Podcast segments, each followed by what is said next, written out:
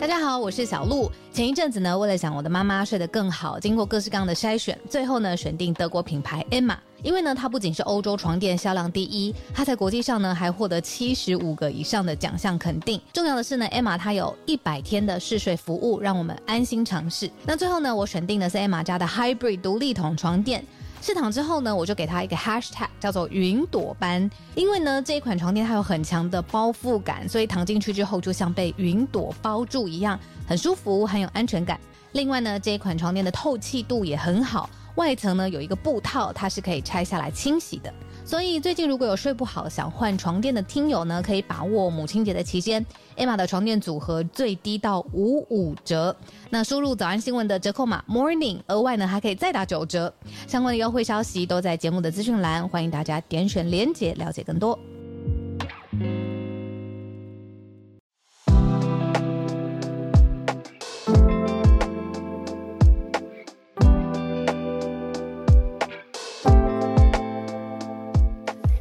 大家早安，浩尔早安，大家早安，欢迎大家来到今天十二月六号星期二的全球串联早安新闻。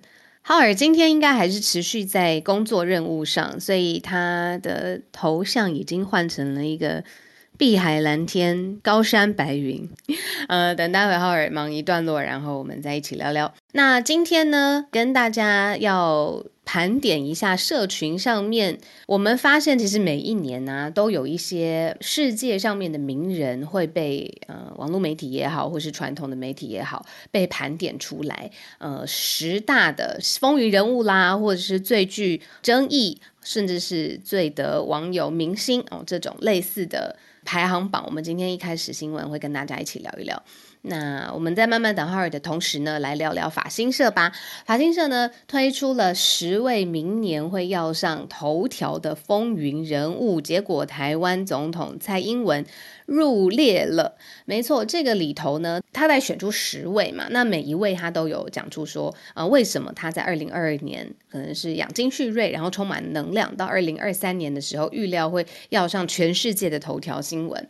好，那里面呢，我们慢慢讲哦。刚刚蔡英文已经说了嘛，再来还有一位是佛州的州长迪尚特，呃，然后另外呢，还有英国的哈利王子以及迪士尼的执行长艾格。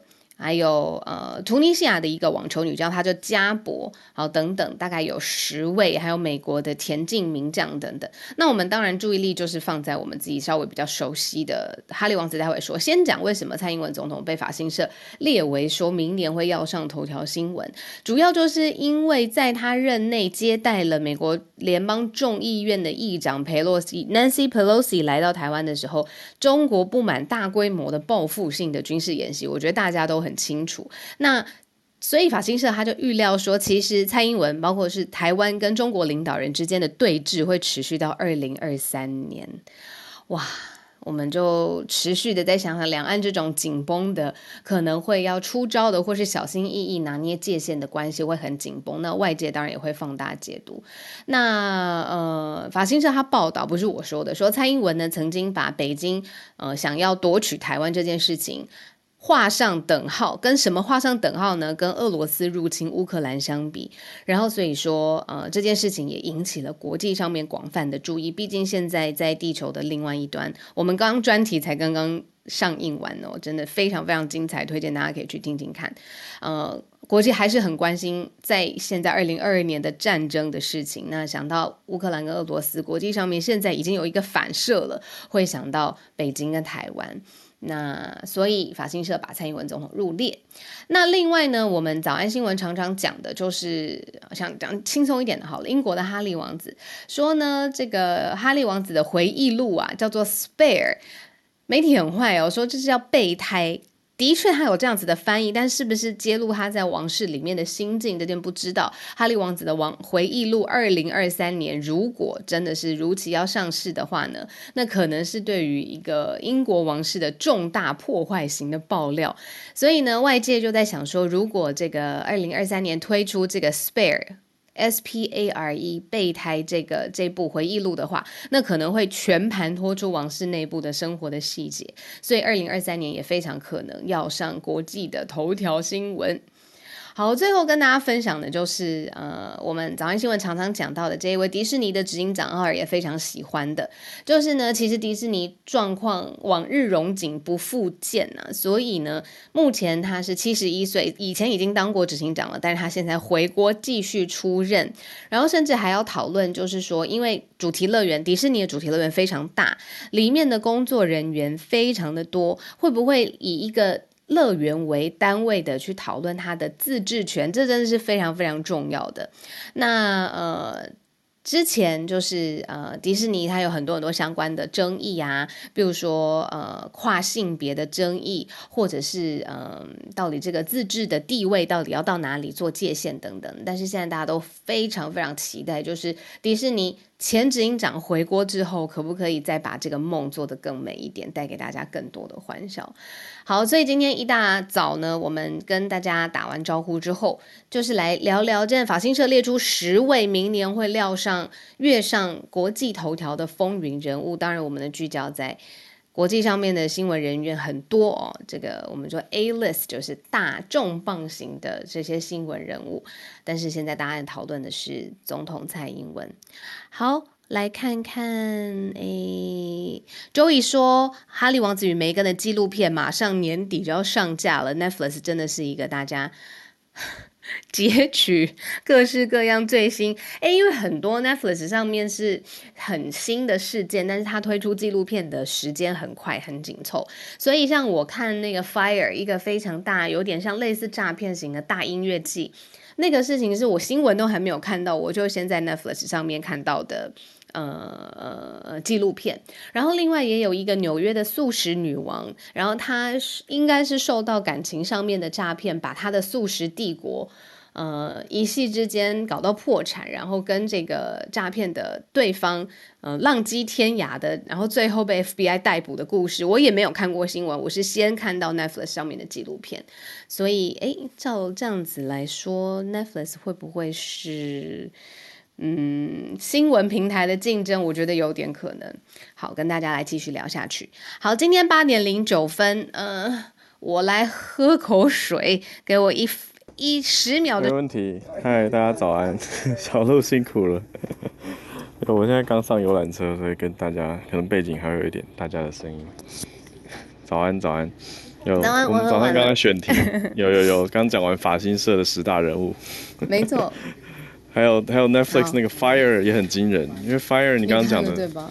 对啊、我我看了一点，可是其实是我学生告诉我的，是我之前在高中教课的时候，高中生全部看了，嗯、然后他们竟然告诉我说：“嗯、老师，你知道那多扯吗？”然后我就更仔细的去看，嗯、所以我觉得他也打破了世代，因为你看大家都还是看这几个平台嘛，对、啊，就是就算他们的年纪比我们小，可是他们关注的东西也可能会很大人。嗯嗯嗯嗯，好，那谢谢浩尔今天在游览车上也继续加入我们。今天呢，我们有四题的盘点呢，要跟大家一起进入新闻了。首先，第一则其实算是很痛心吧，因为要讲的是疫情之下做基因或者是做核酸检测的公司，为什么把这个别人的伤痛或病毒的入侵当成是一个有利可图的商业呢？呃，如果以中国来说，封控跟清零，还有严格的做核酸检测是这么的重要。但是基于这个前提之下，如果资料造假，如果核酸公司造假，那这个背后有一个什么样的目的跟幕后的，讲的都很心痛，幕后的一个不怀鬼胎在里头。我们今天第一则新闻跟大家聊一聊核酸帝国发黑财，这个黑心财，这个。不难想象，但是真的活生生的就上演了。好，第二题呢是讲台湾跟南韩之间怎么会越差越大呢？很多人都说在网络上面讲说说，曾经四小龙的时代。呃，这个台湾跟南韩都在这个哇，这个字已经很久没有讲到了，就是四小龙的时代。但是现在南韩差距为什么越来越大呢？例如说，南韩在文化上面，K-pop 全世界都知道，韩剧扬名国际；重工业方面，因为呃财阀或政府请令打造全全全世界的排名前十名的南韩重工业，甚至是我们看它的汽车的市占率更是全球前五名。那现在台湾还有什么样的优势？好，我们继续今天第二题，跟大家一起来聊聊。第三个，今天要讲的事情是日本，我知道现在非常非常多的朋友，因为呃旅游的禁令的关系，现在呢很多人都到日本去了，就是去解一解之前没有办法旅行的。可好，那今天我们大家轻松一点的消消息是，日本修法了，现在松绑无人机，市区可以飞。那市区可以飞，可以发生什么事情呢？待会大家创意可以跟我们一起聊一聊。以及最后今天的议题，我们是要讲说躺平模式疫情之后呢，大家觉得啊。人生很难，很辛苦。那我们来聊一聊这个牛津词典的代表字。这个字呢，待会浩尔老师如果有空的话，也可以教教大家这个字到底是什么。躺平模字叫 Gobbling Mode，，Gobbling 怎么用？然后这个躺平模式是获选了。这个疫情之后的新生，大家看看最后有没有共鸣？好，我们马上就从第一题开始。刚刚有说这个中国，它明明就是一个非常非常。现在不知道，但是在至少爆发白纸运动之前，就是严格的核酸检测跟严格的清零政策是整个抗疫的基础嘛。那呃，现在发现有一个人，他的名字叫张珊珊，在中国已经在外流传说哪里有他的公司，哪里有他的疫情。他的公司是什么公司呢？他旗下背后持股或者是控制三十五间的核酸检测公司。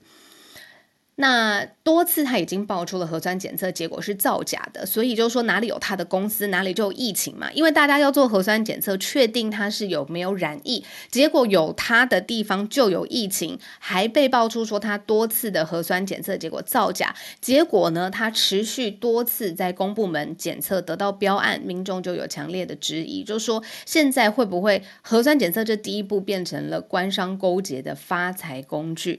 因为其实是要付出非常多。社会成本跟民生代价的嘛，你进行这个核酸跟风控，你如果资料第一步就造假，你到底背后有什么样的政治利益或商业利益的图谋在里面？那现在因为白纸运动会继续对防疫不满的这件事情放大去看，所以过度防疫这件事情，民众也去看说中间到底有哪些环节出了问题，就看到张珊珊她自己呢，呃，在。不同的这个地方哦，比如说全国三十五间的核酸检测里面，它列监事或是股东。那母公司的名字呢，是一个做基因检测的公司，然后还有自己的医学方舱的实验室。那大家想到这边就讲到，大家可以在那个聊天室里面帮我补充。既然做了核酸检测之后，如果确定假设这一个区域有多起呈现阳性，那接下来要做什么事情呢？是要赶快盖方舱，或是赶快做物资上面，或者是封控之后就很多呃从中央或者是从各地要运送而来的补给的物资。你看这中间如果有有商业头脑的人，他就可以一直维持这样的状态，在里面找到一个商业的回路，并且发黑心财。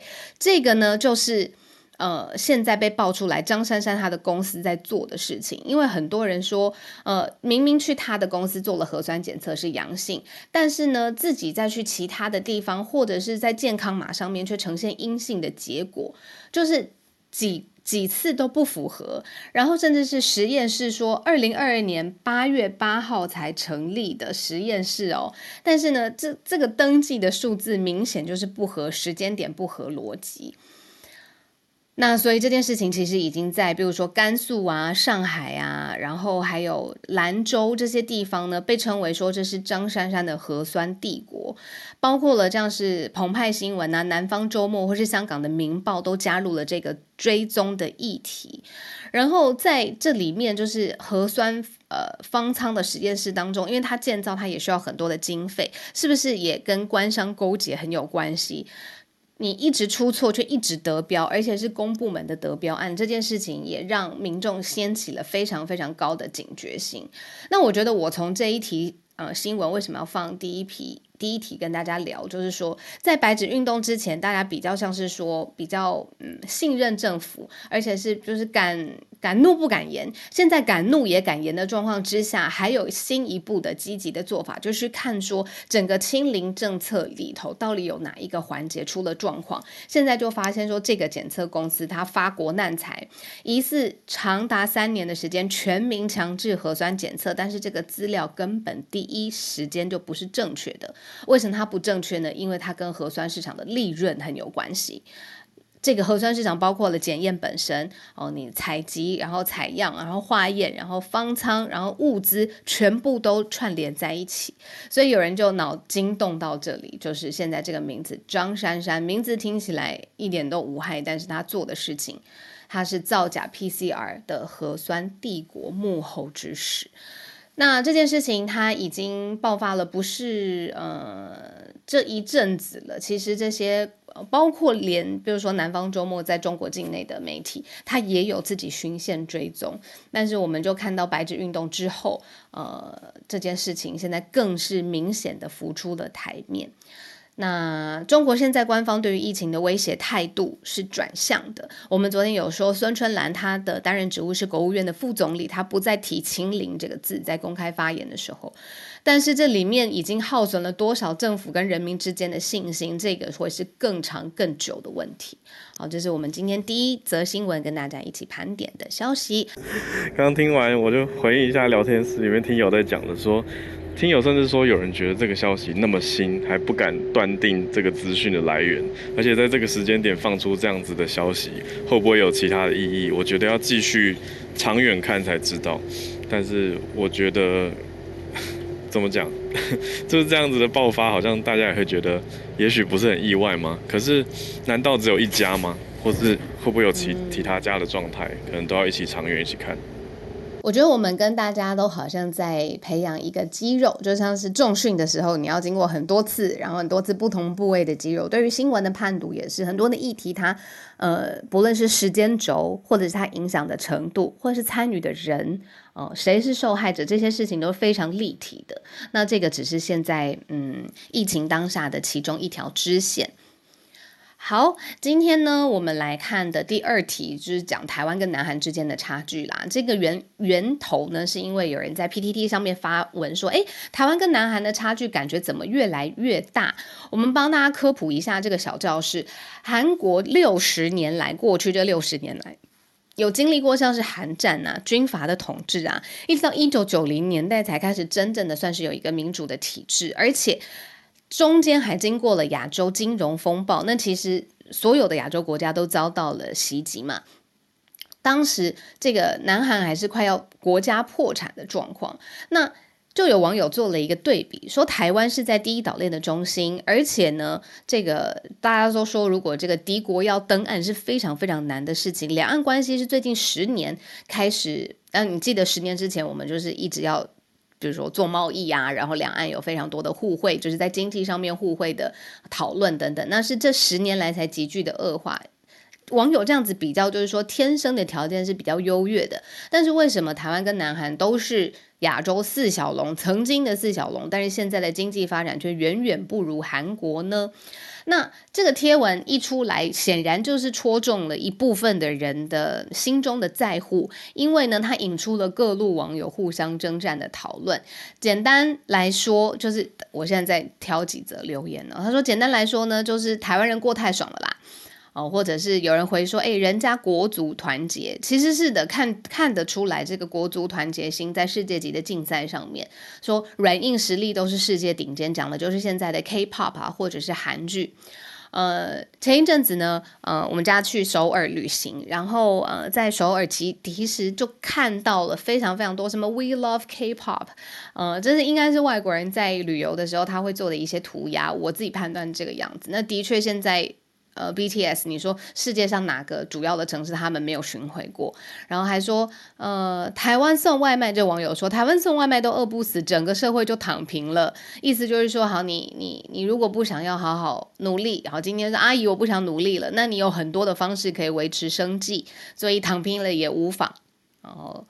呃，还有人会说，台湾就剩强调社会阶级的压力来自我安慰，这不就是越拉越开，就是 M 型化社会的缩影吗？然后，呃，还有人说，讲来讲去都是台积电，结果台积电还是外资大宗在做投资。所以呢，大家就讲说，其实现在台湾只剩下半导体有优势，剩下全部包括了你看车业或者是软实力，呃，文创产业，呃，甚至是你说，嗯、呃，你说重工业或者是学术，首尔大学的排名现在胜过台大了。其实就说，现在只剩下半导体是领先的，剩下其余都是南韩的车尾灯，真的是这样吗？好，有些人认为不是这样子的，我说要跟韩国比。诶，台首先人口土地韩国比台湾大这么多，如果还住台湾，人口也也这么多，那真的才是不正常。然后呃，我韩国的朋友觉得说，其实台湾比韩国更适合生活，台湾舒服多了。好，他说台湾生育率至少还是赢南韩的，生的很多这样子，所以台湾还有许多优势，不知道大家觉得怎么样？现在就是说，台湾跟南韩的经济发展起步，过去六十年来说，哦，好像台湾的先天条件比较好，但是现今反差越来越大，为什么呢？大家可以在聊天室当中发表自己的看法。好，今天第三题，我们跟大家一起聊一聊的是日本啦。讲完了南韩，我们来聊聊日本。现在呢，我们都笑称说，媒体业百分之五十的人都在。日本了，不论是你自己出差也好，或是排休也好，反正就是要出国，就是感受一下这样子。好，日本呢之前呢已经修正了一个航空法，在十二月五号，也就是昨天已经正式的施行了。好，允许什么呢？无人机在市区甚至是有人的地区上空来飞行，这件事情谁最开心？答案是物流业者认为说呢，可以解决现在呢日本的呃物流或是配送呃业界人手不足的问题。那日本有一个时事通信社，他就报道说，现在规定要有监视人员在现场的情况之下，才可以在市区的上空飞行，要有人监视啦。那这个已经是修法的第一步，之后呢会有条件的松绑。我们刚才有说，日本目前的物流业现在产生人手不足，告诉大家，不只是日本哦，那要扩及到更多的行业。那修法之后正式使用无人机，那现在虽然要监视的人员，但是至少比如说。呃，可以解决这种没有办法，就是立即配送啊、延误啊，让这个消费者呃感受不好的这个问题。好，那呃，无人机现在日本。把它分成四级，等级一呢，就是目光我可以看到的里面的飞行，我看得到无人机在干嘛，有可能是空拍，然后大家会觉得说，诶，像呃比较漂亮的景色用空拍机，然后搭载无人机上面搭载镜头，桥梁检查。然后等级第二呢，就是目光可以看得到自律的飞行，例如说喷洒农药。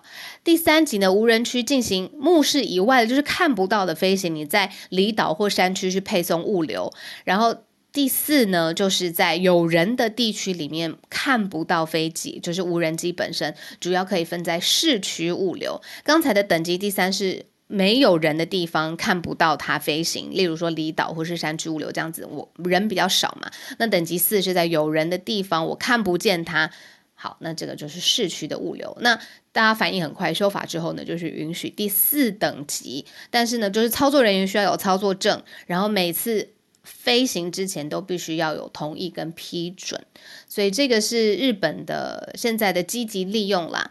那刚刚我们讲到是物流的产业嘛，现在看到日本大型的航空业也是积极利用无人机，那包括日本航空还有全日空，那二零二三年度还有二零二五年度都会实施无人机宅配的业务。这个是日本方面，但是是日本方面的科技消息，跟大家一起来聊一聊啦。我自己在很多的法庭争、法庭剧或法庭争议的剧里面看过，呃，在军事上面用无人机，如果出了差错，到底这个责任归属是在哪里的？这个。呃，非常有趣的智能、智力上面、intellectual 上面的一些辩论，呃，新新形态的科技应用，它放在不同的产业当中衍生出来的争议，到底法律有没有办法跟得上？我觉得，呃，我自己一六一七年我就有跟朋友一起在玩呃无人机，然后那个时候会到处去查那个台北哪里，它不是有地图吗？哪里是可以飞，哪里不能飞这样的，然后也。看无人机拍出非常漂亮的俯瞰的影像。那、呃、现在日本可能说是抢先在市区可以看到无人机，大家在日本旅行，呃，接下来如果抬头看看的话，欢迎拍一下照片跟我们分享。好，今天的第四题最后一题啦，跟大家盘点这个，我要把它打开哦，因为我不想念错。这个浩尔在旁边念错了，有点羞羞脸。好，它呢叫做 Goblin Mode，是躺平模式的英文，它入选了牛津词典二零二二年年度代表字啊。我们有说躺平模式之前，还记得就是有躺平教主常常来跟我们分享，就是说现在感觉很多事情都有不能，是已经无心了的感觉，就是觉得再怎么变化，然后再怎么嗯，怎么说呢？再怎么努力，好像都没有办法改变。一些现况的一些心境，所以呢，这个心境在疫情之后又被放大，而且被全世界共同的享有。所以，英国牛津大学出版社他就宣布说，其实民众有票选出这个躺平模式 （Goblin Mode，G O O G O B L I N Mode） 是现在呢头号代表字。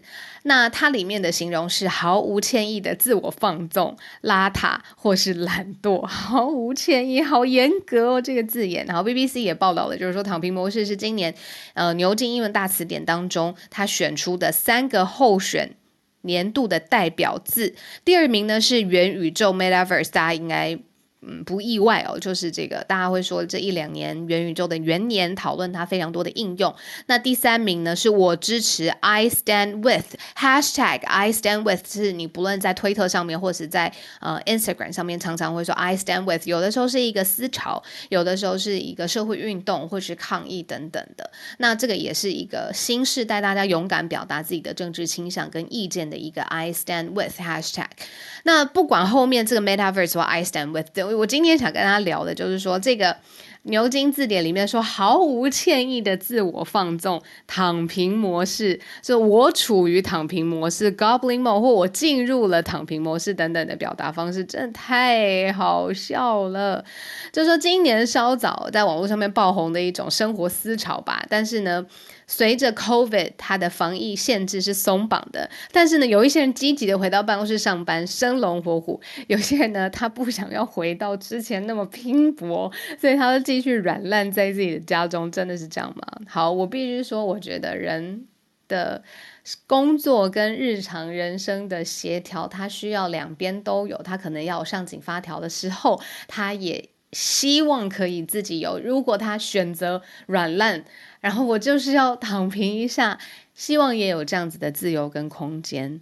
那对照一下好了，去年牛津大词典选读年初年度代表字是 vax，就是 vaccine 的这个前面 v a x，当时是呼应 covid nineteen 的问题。那今年 covid nineteen 的尾巴存留，大部分已经过去，但是大家都觉得说，那我们的心，我们的恢复能力，现在如果还在躺平。我会说，那就躺平一下，休息好了再起来。我觉得这样子也不错，是一个很好的生活方式。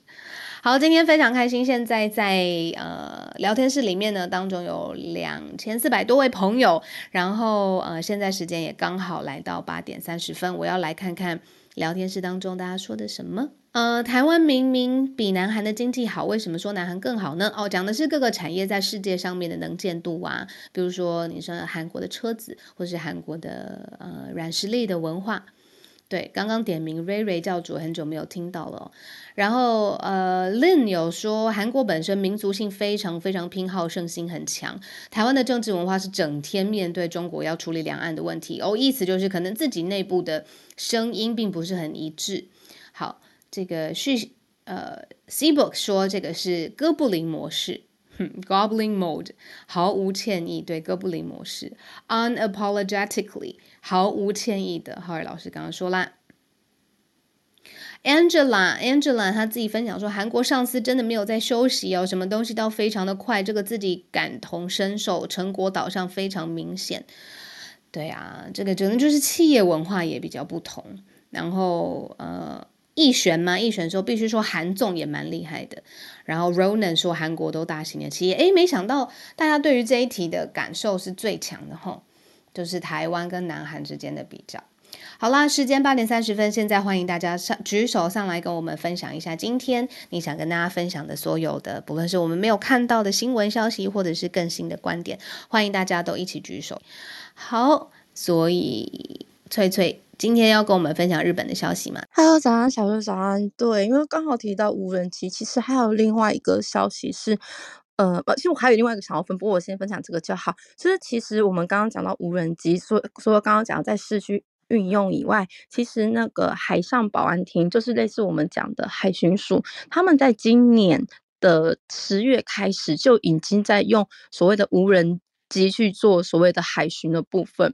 那嗯、主要原因是因为比起那个我们讲的就是有人驾驶的飞机啊，无人机的话，它实际上呢，它可以就是监视的范围大概是嗯、有人驾驶的飞机的大概是两到三倍左右，而且因为它其实还可以嗯、它只要装在那种就是那种红外线的摄影机的话，它其实就可以即即便在夜晚，它还是可以看得很清楚。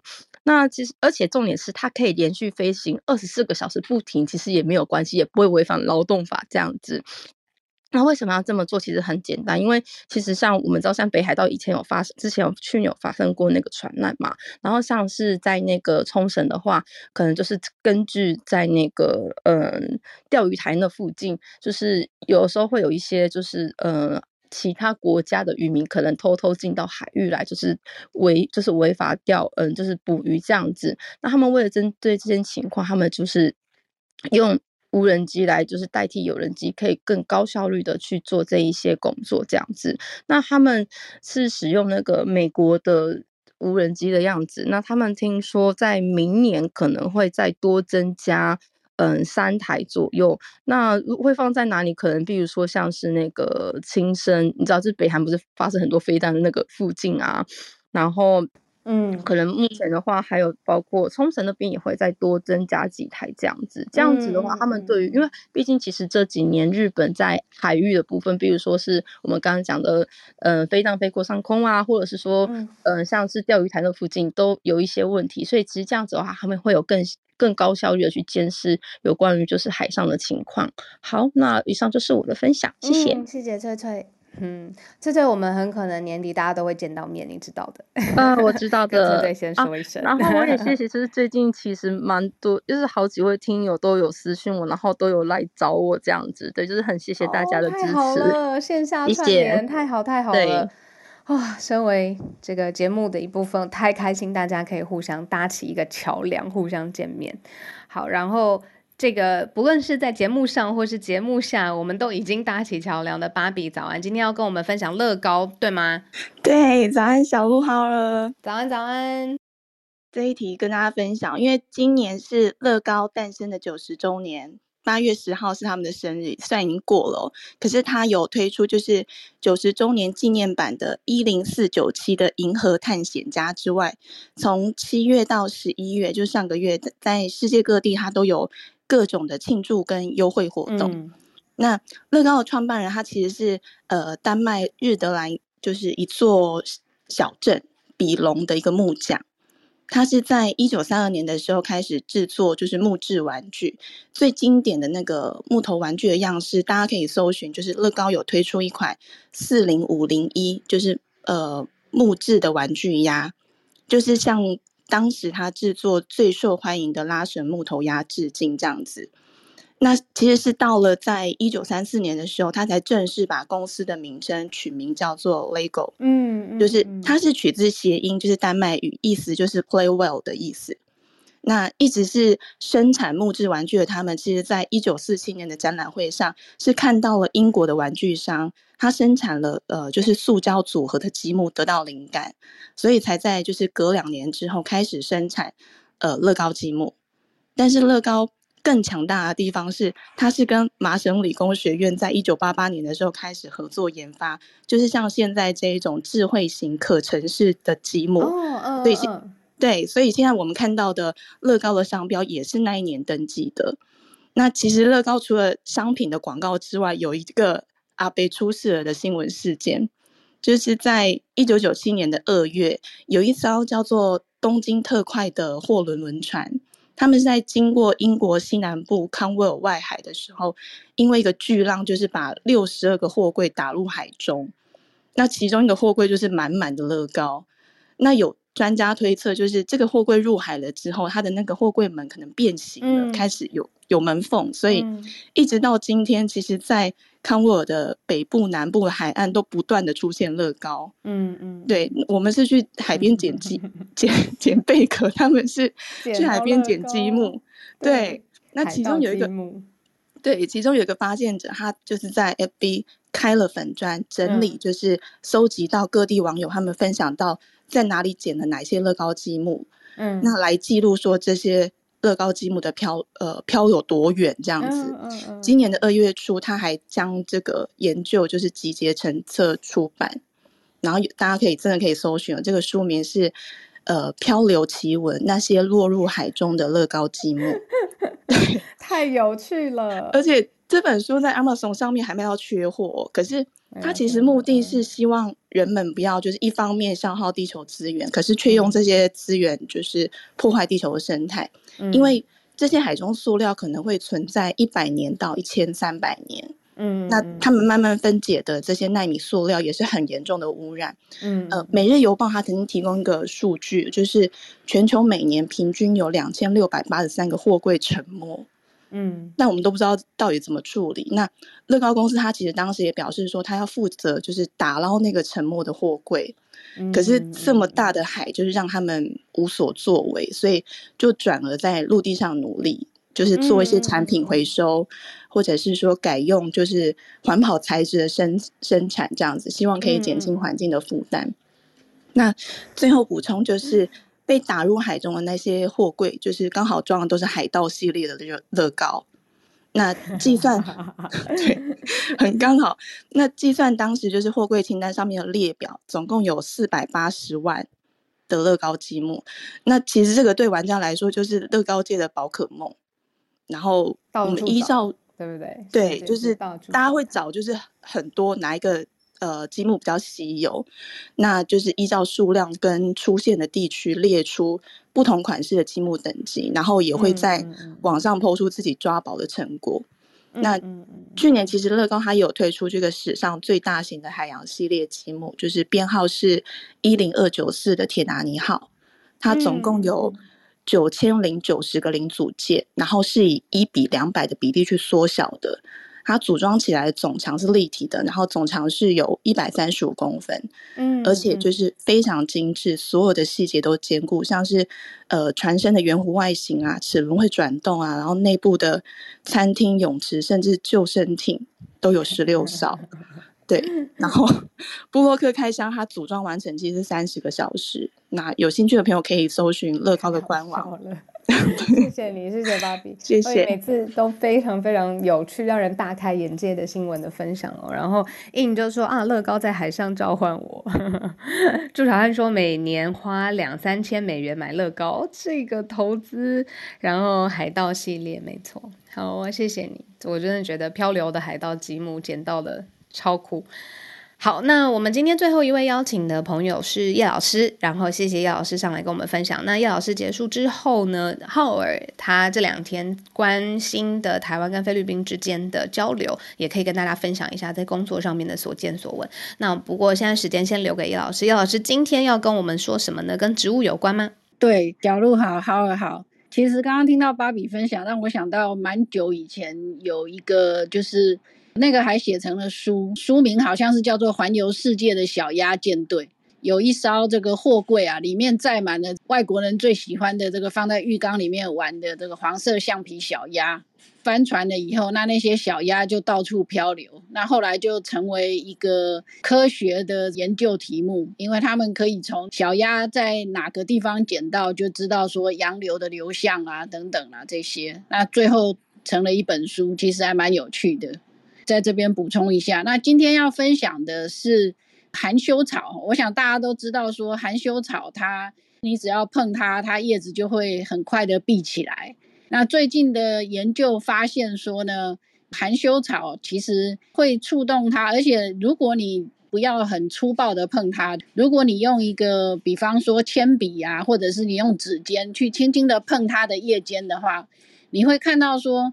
它的叶子的关闭是看到一个那个波浪这样子，就是从你碰触的地方开始，逐渐的往后延伸这样子，慢慢的关起来。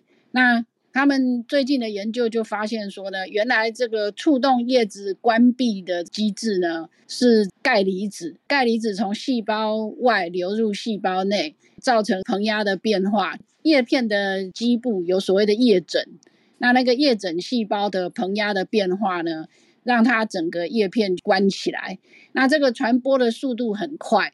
大概在一两秒之间呢，就可以传播到叶子的中间，十秒之内呢，就可以整片叶子就闭起来。那当然就是说，我想大家可能没有想过说含羞草为什么要做这件事情。他们这次的研究也发现说，他们用基因编辑啊的技术，让含羞草没有办法含羞，也就是说碰了以后，它叶子不会闭起来。结果发现说呢，这样子的基改含羞草呢，它竟然比较容易被昆虫咬。也就是说，它这个叶片闭合呢，可能是让昆虫比较不容易咬。过去有说法是认为说，它可以避免像比较大的像牛啊、羊啊，因为闭起来的话，牛羊就看不到它，所以就没有办法咬它。但是这一篇研究上面呢，他看到的是呢。对昆虫也有阻碍，也就是说，它们害羞的机制呢，可以防止它们自己被咬，非常的有意思。那同样的这一组的研究团队呢，事实上他们在二零二零年的时候呢，用同样的这个工具去研究捕蝇草，也发现说捕蝇草其实也是利用这个钙离子的运输，来让叶子很快的关闭，抓住小虫。因为今天刚好看到这个热腾腾刚出炉的。论文觉得非常有趣，想说跟大家分享一下这样子。谢谢叶老师，哇，太特别了，是钙离子。这样之后又知道一个关键字，竟然是 calcium。好，非常谢谢老师。谢谢老师。那我来跟大家分享一下，小鹿刚有 跟大家小预告的，是我这两天的参访心得嘛。我这两天是翻译工作嘛，那是正大原住民族研究中心的一个案子，但是来到了苗栗山上，所以算是一个。报道吗？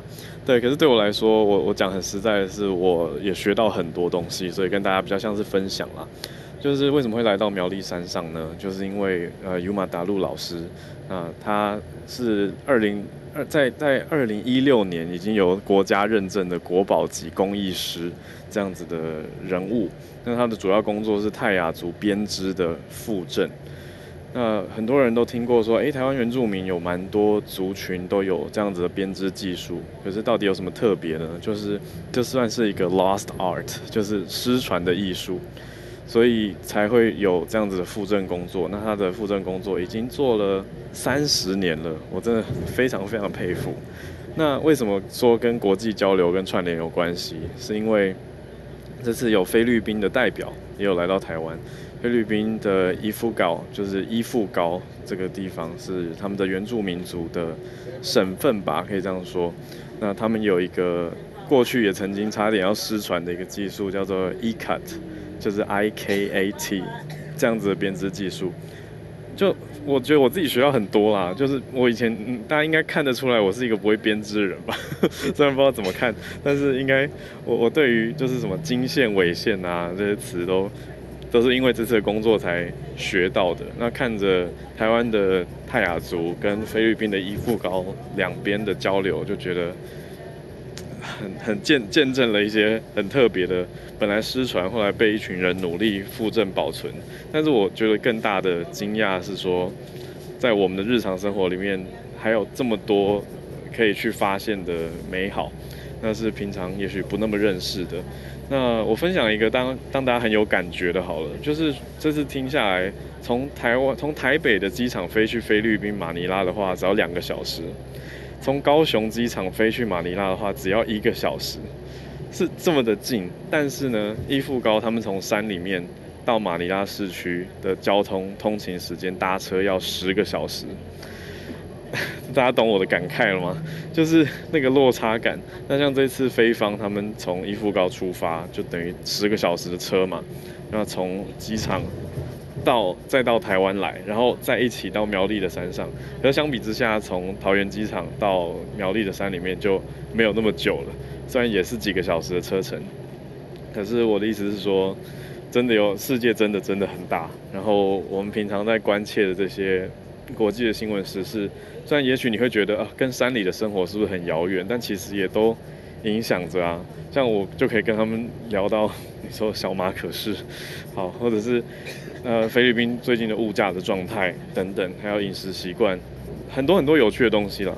对，所以我觉得我们除了是一个国际新闻的节目以外，也是一个国际生活知识的节目。那就很感谢大家的串联，让我们继续的学习下去吧。就世界真的很大很有趣，那很多事情在持续的发生，有一些不那么有趣的事情，但是也有很多人文的关怀是很有意思的，还有文化艺术等等的交流。我觉得无止境的学习，好啊，一点小小的心得跟大家分享。哦，对对对，有听友真的很厉害耶！我们这边是卧虎藏龙，有听友在聊天室就说伊卡是马来文的“绑”的意思。对，他有跟我讲到，就菲律宾方有说伊卡这个词不是菲律宾原创的，而是来自印尼。那大家知道印尼有很多跟印尼文跟马来文很多是相通的嘛？